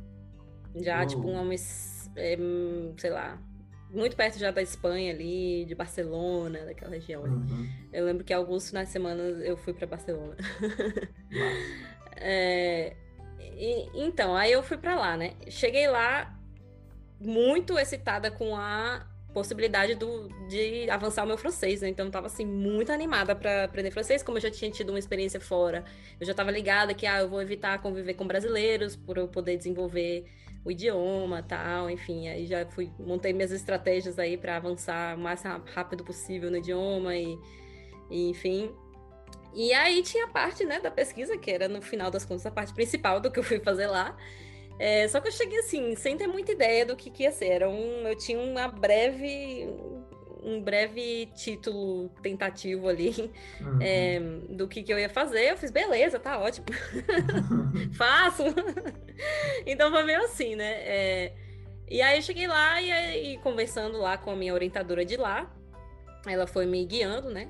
É, e foi falando, ah, tal, pode ser uma coisa nessa área aqui e tal. E aí a área que eu trabalhei lá foi completamente diferente do que eu trabalhei na minha iniciação científica, por exemplo, e completamente diferente do que eu atuei também na, no meu estágio em indústria, que aí era já na parte mais farmacêutica. Era uhum. no desenvolvimento. É, pois é. A engenharia química tem isso também, ela tem muitas. É multifacetária, assim, né? A gente pode atuar em tudo que você imaginar na vida, assim, praticamente. E a gente tem uhum. ferramentas para atuar, assim. É, enfim, qualquer coisa que você queira produzir algo em escala, basicamente. E no caso do farmacêutico, né? Obviamente, você tem que produzir medicamentos em escala. E aí eu trabalhei nessa área de, de sistemas, é, eu não sei se é assim em português, mas de administração de drogas. É, drug Delivery Systems, enfim. Era para fazer é, a, a, a, paradinha ali que carrega as moléculas ativas ali, o farmacêutico, para entrar no organismo e liberar né, de uma certa maneira. Então uhum. a gente meio que fazia, era, no caso era dispersões sólidas que a gente chamava. Uhum. E aí eu pesquisei essa parte de, de dispersões sólidas fabricadas com um processo específico lá, que chamava é, extrusão a quente. E extrusão a quente é o processo que é usado para a fabricação de plásticos, por exemplo, né? De, é, quando você pega as bolinhas ali de polímeros e transforma elas num formato determinado. E a gente, só que a gente fazia isso aplicado para o sistema de, de administração de drogas. Eu vou, vou chamar dessa maneira. Uhum. é, então, assim, o assunto ele não fazia muito brilhar meus olhos, para ser bem sincera, mas como sempre eu fui muito aplicada, assim, sempre fui uma boa aluna, e aí eu me uhum. apliquei a coisa e me dediquei e tudo mais para aprender sobre o tema. E passei muito tempo também lá ajudando uma, uma moça, uma francesa que estava fazendo doutorado. A gente tinha que viajar muito é, de Albi para uma outra cidadezinha que chamava Castres, Castres, que chama em hum. francês. Era, sei lá, uma hora e pouco de viagem de Albi. Eu lembro que a gente tinha que sair bem cedinho. Ela me dava uma carona com o carro da universidade. A gente ia para lá e passava o dia trabalhando lá, num lugar bem isolado, assim. E era como era... da indústria ou era algum laboratório? Hum, era? era um laboratório, era tipo um centrinho de pesquisa, assim, pequenininho. Uhum. É, que era voltado bem para a indústria, para pesquisa na área farmacêutica, né, desenvolvimento de formulações farmacêuticas, enfim, e, e desses sistemas de delivery de drogas. Uhum. E aí a gente viajava para lá e eu ficava o dia inteiro lá com ela e aprendendo a técnica, porque ela mexia com essa técnica, né? Com, era, ela tinha um outro objetivo, mas era a mesma técnica, então eu fui aprender lá com ela e aí foi foi bem enriquecedor também, né? Porque, enfim, trabalhar, é, falar francês na rua, eu tava, até que tava tirando de letra. Agora, lá no laboratório, esse foi o contrário, né? Uhum. No dia a dia eu tava até ok, mas lá no laboratório, uau, né? Aprender o nome de cada aparato, de cada instrumento e tal. Em francês eu penei um pouco no começo, mas também com o tempo eu já tava pegando legal, assim. E aí é isso, eu fiquei ali imersa naquela, naquela, naquele tema, naquela pesquisa, acabei né, me envolvendo, assim, e começando a dar uns cliques, né? Tipo, ah, tá, entendi como isso aqui funciona e tal. Agora, aí eu consegui, lá no finalzinho dos meus seis meses, eu já estava conseguindo a, começar a dar sugestões, mais, sabe? realmente dar contribui contribuições, assim. Foi pela, pela primeira vez eu senti isso. Eu fiquei, nossa, não é que eu consigo fazer um projeto de pesquisa? Tipo, era assim, era, era uma coisa mini, né? Era um exemplar uhum. ali, né? Uma amostra. Mas me deu aquele clique, assim, né? Tipo, nossa, eu consigo fazer isso aqui, sabe? Ou então, tipo, tem até umas coisas boas de fazer isso aqui, é interessante, é intrigante. E, como sempre, eu sempre gostei de, de desafios, né? Tipo, né, vi o meu histórico com amar matemática, química, física desde, desde muito nova, assim. eu sempre, eu lembro que eu sempre gostava muito das questões de desafio. Da, da, na uhum. escola, eu gostava muito das questões de desafio, sabe aquela última questão que tem na prova, que é um ponto extra que ninguém quer saber de fazer. Eu queria ir para ela, eu queria ela. Eu deixava de fazer uma normal para ir lá. E, e, eu vi que na pesquisa tinha muito disso, né? Que era tipo, uau, uhum. né? Realmente é, é, é, você pisar em território desconhecido, assim, né? E tentar resolver um problema novo, uma coisa nova. E aí eu comecei a enxergar ali que, nossa, será que na verdade eu poderia fazer pesquisa? Será que eu poderia me abrir? E eu, nossa, né? E aí meu mundo caiu, aquela coisa, tipo, não, mas eu passei esses dois, últimos dois anos pensando que eu ia para a indústria. É, então, novamente, né, houve aí uma inversão aí de, de vontades, assim, de igual vontade. quando foi quando eu entrei pro direito e resolvi fazer engenharia química e tá tudo bem também, né? Eu não fiquei martirizando que, ai meu Deus, eu passei na faculdade de direito e não fiz. Uhum. Eu não ia ficar, chegar ali. Tive aquela experiência, né? Que foi mais assim. Foi a primeira vez que foi um projeto que foi majoritariamente carregado por mim, né? Uhum. É, assim, é, guiado não guiado, né? Eu tinha minha orientadora, obviamente, eu era inexperiente, né, em fazer um uhum. projeto de pesquisa assim do, do zero, mas eu era a principal drive ali, né? Era a uhum. principal pessoa movimentando a, a, pesquisa aí, né? E ver que e ver que alguma coisa sai dali, sabe? e ver que é possível desenvolver uma coisa e ter um resultado no final e no fim das contas ficou um projeto legal. Eu lembro que a minha orientadora queria até queria até que eu publicasse alguns resultados e eu só que naquela época eu não tava nem tchum para publicação também, não sabia nem direito que, assim, eu lia a publicação dos outros, assim, mas não tinha interesse de publicar, sei lá. Não sei, acho que, não sei, talvez eu não soubesse tanto da importância também de publicar para uma carreira acadêmica, por exemplo, até porque eu não uhum. vislumbrava essa carreira naquela época. Uhum. Né? Mas aí eu, ficou aquela sementinha. Então, assim, eu ter ido para a França também foi outra coisa que que foi um, outro divisor de águas, assim, que, é, né, que tipo, abriu minha mente e, e ver que, nossa, eu consigo fazer isso, sabe? Tipo assim, uma coisa que parecia muito assustadora, porque, enfim, na minha graduação inteira eu convivi com muitas pessoas da pós, inclusive você, né, querido Arthur? É, você era uma das pessoas que eu, com quem eu convivia da pós, e eu via muito a realidade da pós, tudo bem que era mais o pessoal da neurociências e tal, é, mas é, eu, eu me assustava um pouco, sabe, com a realidade da pós, essa coisa de tipo, nossa, não, porque tem que publicar artigo, que não sei o quê, que não sei o quê, enfim. Mas eu ter vivido aquela experiência eu mesma, nada como você viver a coisa você mesmo, né? Porque por mais que as pessoas te contem, a sua experiência é a sua experiência, nunca vai ser igual de outras pessoas. Então, aquilo ali me despertou, assim, e aí eu comecei a contemplar ali e, e conversar mais com as pessoas que estavam ali ao meu redor, outras pessoas, o pessoal que estava fazendo doutorado na época lá, né? Tinha alguns brasileiros, né, que faziam doutorado lá. É, então eu trocava ideia com eles é, também, e, enfim, com a francesa lá com quem eu trabalhava, e comecei a perguntar, mas e isso, e isso, tava curiosa, assim, mas e aí? Né, para você chegar lá e tal. E aí comecei a conversar mais e, e aí comecei a ver que eu poderia realmente é, embarcar nessa, assim, sabe? Começou a se é... enxergar como uma possível saída para depois exato, da graduação. É, é, exato. Até porque é, vai chegando aquela fase, né? De, tipo, um, tá acabando o curso e aí é, no momento que eu fui para a França, eu já tinha concluído todas as disciplinas. Então, só ficou realmente o TCC. E aí, beleza. Aí eu fiz, é, rolaram todas essas é, novas possibilidades, né? Aparecendo aí na minha mente e tal. E, e aí eu fiz um bom trabalho, assim, no fim das contas. E voltei para Natal para defender o TCC.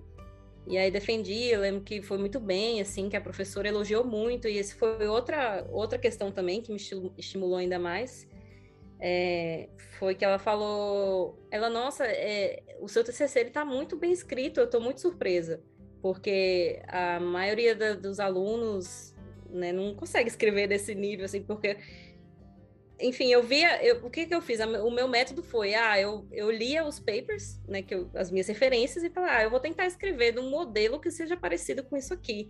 Então, o meu modelo de TCC foi muito parecido com o modelo de publicação, assim, Não, sem querer, entendeu? É, sem é, querer. E aí, isso é extremamente é, é extremamente raro, principalmente na graduação. Por quê? Principalmente na graduação brasileira, porque a maioria dos alunos não falam inglês uhum. é, e a maioria do material é em inglês. Sim. É, e E a escrita científica é aquele negócio que você só desenvolve lendo e escrevendo coisa científica, né? Por isso que é uhum. é realmente o tipo de experiência que você teve e na, no tempo de carreira que você teve é uma coisa muito única, né? E, e uhum. acaba, uhum. o output acaba sendo esse. Uhum. E... É, é, justamente, novamente, a importância de, de dar oportunidades das, dos estudantes se exporem a, a isso, né? Se exporem a diferentes contextos que você pode atuar dentro da sua carreira, assim, é importantíssimo. Porque às vezes você não sabe que você é capaz até você ir lá e tentar fazer a parada ali, se colocar né, naquele ambiente, às vezes por motivações outras, que, por exemplo, como foi a minha, de, eu queria falar francês. Uhum. e fui para lá e, no fim das contas, eu descobri que eu poderia ser uma pesquisadora. É. Sabe? Num... Então é muito importante, sabe? Ter, ter essas oportunidades, assim, de... É. Outra linha de pensamento desse podcast é mostrar que qualquer tipo de personalidade, é, dependendo do, do, foco que você queira ter, você consegue é, ser um pesquisador, você consegue fazer ciência possível. Uhum. É, a sua personalidade, por exemplo, é, é bem diferente do que pregam é, para se ter, para se fazer ciência, por exemplo. Uhum. Você, o que você está descrevendo é que você é uma pessoa, ok, estou nesse momento, eu quero viver esse momento e vamos ver o que é que dá. Uhum. E todo mundo fala, sei lá, você entra no LinkedIn ou você entra no Facebook, essa galera tá falando, nossa, tem que planejar tal e tal e tal, ou você se não planejar, nada vai dar certo. Cara, eu também tô na mesma que você. Eu sempre experienciei a, a, o momento e vi o que é que aquilo dá, né? Uhum. Eu comecei na botânica. Eu tô acabando, sei lá, na eletrofisiologia e neurociência. É, é uma coisa completamente oposta, mas cada experiência que você tem vai lhe dando mais base, vai lhe preparando mais, vai lhe dando mais alicerce para os, os, próximos passos. Uhum. Sim, completamente, totalmente. Não... É isso, né? Nada linear, nada linear, Muito bom. E, e nossa, é, é é justamente isso. E eu, eu lembro que eu tinha muito receio, assim, numa época, é, de que o meu currículo não seria muito bem visto, porque eu estava sempre pingando de uma área para outra, assim. Eu ficava, nossa, mas e aí? A pessoa vai olhar esse currículo aqui e vai pensar, nossa, essa não sabe o que é da vida, né? Uma hora trabalhando com biomassa, produção de etanol, depois na fábrica de papel e depois foi trabalhar com farmacêutico. Tipo, o que que isso, sabe? Mas hoje em dia. E aí eu tem mais, porque o tema do meu mestrado já foi um outro, um quarto tema. e agora o meu do doutorado também, assim, o, o meu do doutorado acabou voltando um pouquinho ali para algum aspecto lá da primeira, que era com biomassa.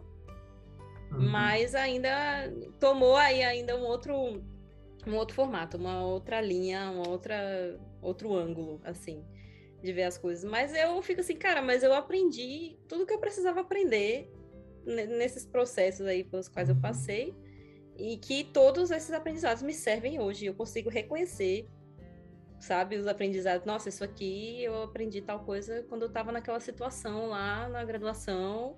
Aí, não, essa aqui eu aprendi tal coisa quando eu estava naquela situação lá na, na fábrica. É, eu, essa aqui eu aprendi quando eu estava lá na França e tive que trabalhar com X, Y, Z. Enfim, uhum. você consegue construir analogias, né? E, enfim, é, aplicar uma, uma habilidade que você aprendeu em outro contexto, naquele contexto novo ali, mas no fim das contas, né, tudo é tudo engenharia, tudo ciência, tudo. Engraçado que eu acho que 80% dos meus entrevistados até agora teve esse tipo de, de experiência. E começar em uma coisa, uhum. fazer outra, ir para outra, experienciar outra e acabar, tipo, comparando com o início, completamente diferente, uma área completamente diferente. Foram pouquíssimas Sim. pessoas que eu entrevistei que é, já sabiam no ensino médio o que queriam ser, hum. tipo, no final da vida, entendeu? É, que também tá não, é problema, é, não é problema algum.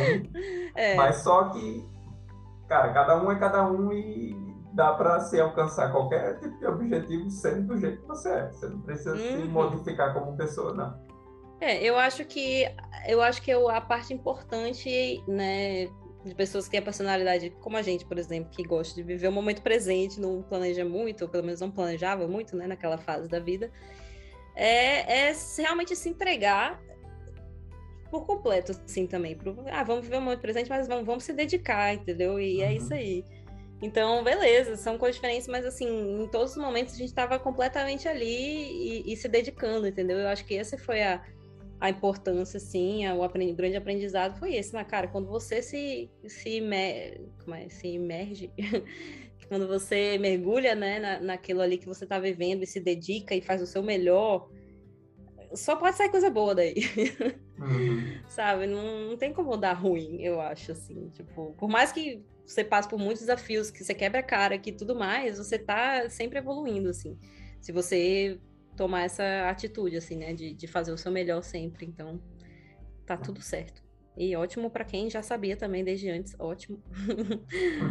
Todas as vias funcionam. Pois é. E bem rapidamente, assim, como é que foi viver na França? é, foi bem desafiador. É, no começo eu cheguei assim muito animada, né? Porque eu queria mesmo me inserir ali na cultura francesa, queria falar o idioma e tudo mais. É, achei a cidadezinha, era mó fofinha, parecia que eu tava num conto de fadas, assim, era uma coisa bem medieval e tal. Eu, ah, nossa, que legal. E, e, era verão quando eu cheguei. Então, assim, tava tudo lindo. Era um conto de fadas no começo. Eu, nossa, tô aqui é, desenvolvendo meu francês, que era tudo que eu queria. Tô aqui, né, nessa cidade fofinha e tudo mais. Mas não durou muito pra realidade chegar e e hit hard, né? E, e, bater forte, assim, porque, enfim, eu tive muitos momentos de me sentir sozinha, é, muitos momentos é, de sentir que, sei lá, não deveria estar ali, ou sei lá o que, enfim. É, eu, no fim das contas, eu também não me dei muito bem com os franceses, de maneira geral. não, de novo, tipo, não deu muito certo. Eu, eu não sei, pelo menos a minha experiência, tá, pessoal? a minha experiência foi. Talvez você tenha uma experiência melhor na França. Eu tinha amigos ali vivendo, né, contemporâneos a mim e que já pensavam de maneira completamente diferente, mas eu, uhum. para mim foi assim, o que eu via é que é, tinha uma atmosfera muito pesada lá, sabe? Uma atmosfera pesada em que tudo era, ai, tudo era reclamação e tudo era uhum. difícil, sabe? Até as próprias expressões idiomáticas elas falam isso, porque tudo é tipo, ah, não tá mal. Não, nada mal. Você fala assim, ai, que ótimo, que maravilhoso. Uhum. É tipo, ah, nada mal. Uhum. É, ok, sabe? Tipo, nossa, gente. E aí eu lembro que eu, eu, me, eu fui eu fui entrando naquela vibe também. Daqui a pouco eu também tava reclamando das coisas, sabe? Eu também tava sentindo aquela nuvem preta, assim, aquela nuvem negra na cabeça, assim, te acompanhando para todo lado. Uhum. Enfim, muitas coisas aconteceram na minha vida pessoal também, de relacionamentos e coisas que é, né, acabaram quando eu tava lá. E, enfim, era o fim do curso, então muitos dos meus colegas também já estavam fazendo planos de para onde que iam e tal, eu ficava, nossa, então já era, sabe? Minha turma acabou. então batia aqueles sentimentos, né? Eu tava longe. A minha a festa de graduação da minha turma foi quando eu tava na França, então eu não participei. Não que eu também quisesse muito, mas no fundo, no fundo, bateu aquela coisinha, nossa, tá todo mundo lá celebrando o fim do curso, eu tô aqui. Tô aqui nesse, nesse fim de mundo, nessa cidade zica, ganhando uma micharia. Eu ganhava uma micharia, Arthur, tem essa parte. Eu ganhava muito pouquinho era uma bolsa de, de, de, estagiário da França, sabe? Então é como assim, uma estagiária que normalmente tem apoio da família de lá, ou uhum. tá morando com os pais, enfim, é um uhum. trocadinho, é tipo como se fosse aquela bolsa que, gente, que o pessoal ganhava na iniciação científica no Brasil, pra, de, sei lá, 400 reais. Ajuda, né? É, uma ajudinha. Então, a meu também era uma ajudinha, sabe? Tipo, mal pagava o meu aluguel da França, que inclusive é bem caro. Uhum. Mesmo no interior, eu achei o custo de vida bem altinho, assim. E, enfim, mal dava para aluguel, e, enfim, então não dava para eu ficar, ah, sair curtindo e viajando. Uhum. Eu fui, tipo, que nem eu falei, eu fui para Barcelona umas duas ou três vezes no final de semana, porque ficava tipo a cinco horas de ônibus, porque tinha aquele ônibus que da Europa lá que é super mega barato. Qual que é? Flex, ou Flixbus. Ah, é, tem esse, mas tinha um outro nome lá na época, nem sei mais qual era, mas eu sei que tinha umas passagens de 2 euros, sei lá, Caraca, que aparecia mas... de repente, sabe? E aí eu ficava de olho nessas, tipo, ah, essa aqui eu consigo. Aí eu ia, assim, tipo. Uhum. É, mas, enfim, não tinha grana pra, tipo, curtir muito, viajar muito. Não tinha tempo também, porque no fim eu tava realmente imersa ali na, na questão do trabalho da pesquisa e ajudando essa menina do doutorado e acordando cedo para ir para lá e passando o dia nessa nessa coisa, então eu ficava cansada também, às vezes no final de semana eu só queria arrumar a casa e descansar um pouco e enfim. É, então foi até um período meio depressivo, assim, em alguns, em alguns momentos foi, foi duro, assim, foi duro. Essa, né, vislumbrar essa transição de vida, né, estando longe, é, ao mesmo tempo tudo na minha casa em Natal estava mudando. Na verdade, é, literalmente a minha mãe se mudou de Natal, foi para Ceará nessa época. Minha mãe, como sempre estudiosa, continuou estudando, passou num outro concurso para o Ceará, foi para o Ceará isso enquanto eu estava na França. Então, assim, eu saí de Natal, era uma coisa, né? Eu tinha, tinha casa lá com os meus pais, tinha um namorado, tinha um cachorro, tinha um carro, tinha não sei o quê. Aí fui pra França. Quando eu voltei, não tinha mais nada disso. e, e, a, e, eu via as coisas desmoronando enquanto eu estava lá, né? Eu ficava, nossa, não tem mais isso, não tem mais aquilo. Então virou, assim, uma coisa muito... Fiquei num limbo, assim, né? Então foi, é, foi dureza, assim, mentalmente, aguentar isso aí. Eu lembro que eu ganhei peso também, que eu não estava me cuidando muito bem uhum. é, fisicamente, porque, ah, eu só tenho que trabalhar e uhum. é isso aí. Então não me cuidava muito, sabe? Só no finalzinho que eu decidi entrar na academia lá, Fubeca, e, e mesmo assim não me dediquei muito.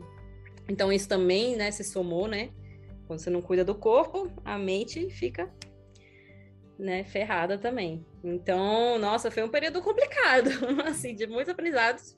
Fiquei fluente no francês, fiquei, uhum. mas é, a duras penas também, né? Não é, é isso, nada vem de graça, né? Mas de maneira geral, né, a experiência como um todo, né, esses insights que ela me deu sobre possibilidades de caminhos que eu poderia seguir e que poderia ficar tudo bem, né? Quando eu vi que eu conseguiria fazer aquilo, foi, foi bem importante, assim, para minha vida no geral. Então, fim das contas, ponto positivo, né? Foi uma coisa positiva para minha vida, assim. Impressionante quando a gente olha esses momentos de vida já com um olhar mais maduro, né? Posteriormente, como a gente consegue dissociar o que que experimentou na época, né? Com todo o contexto que estava acontecendo. Né? Isso de você uhum. falar, cara, não foi só a experiência por si de, de lá, mas tudo que estava se desconstruindo e o ciclo de vida que estava é, uhum. Se completando, né? Isso Sim. realmente é, o contexto todo foi bem dramático, foi bem é, é, foi, foi bem à altura. É. Exatamente, foi é muito louco, cara. É, nada, a, a, vida não dá pausa, né? Nada dá pausa. Você acha que você vai sair, vai ficar tudo ali esperando você. Não, tá tudo ali acontecendo e você que lute aí e, mas tá tudo ótimo, tudo ótimo. Eu acho que valeu muito a pena. Eu não me arrependo de ter escolhido ir para França ao invés de fazer o estágio da Petrobras, sabe? Tipo, uhum. é, acho que foi uma, uma boa escolha no fim das Acho que eu segui meu, meu, meus instintos, sabe? Eu segui meu gut feeling mesmo. Tipo, vai lá, tem alguma coisa lá para você, vai para lá, diz não para essa oportunidade de novo, né? Uma oportunidade que muitas pessoas queriam, né? Que uhum. nem foi com direito ou com outros, em outros contextos né? Tem que seguir o coração mesmo, como dizem. É clichê, mas é verdade.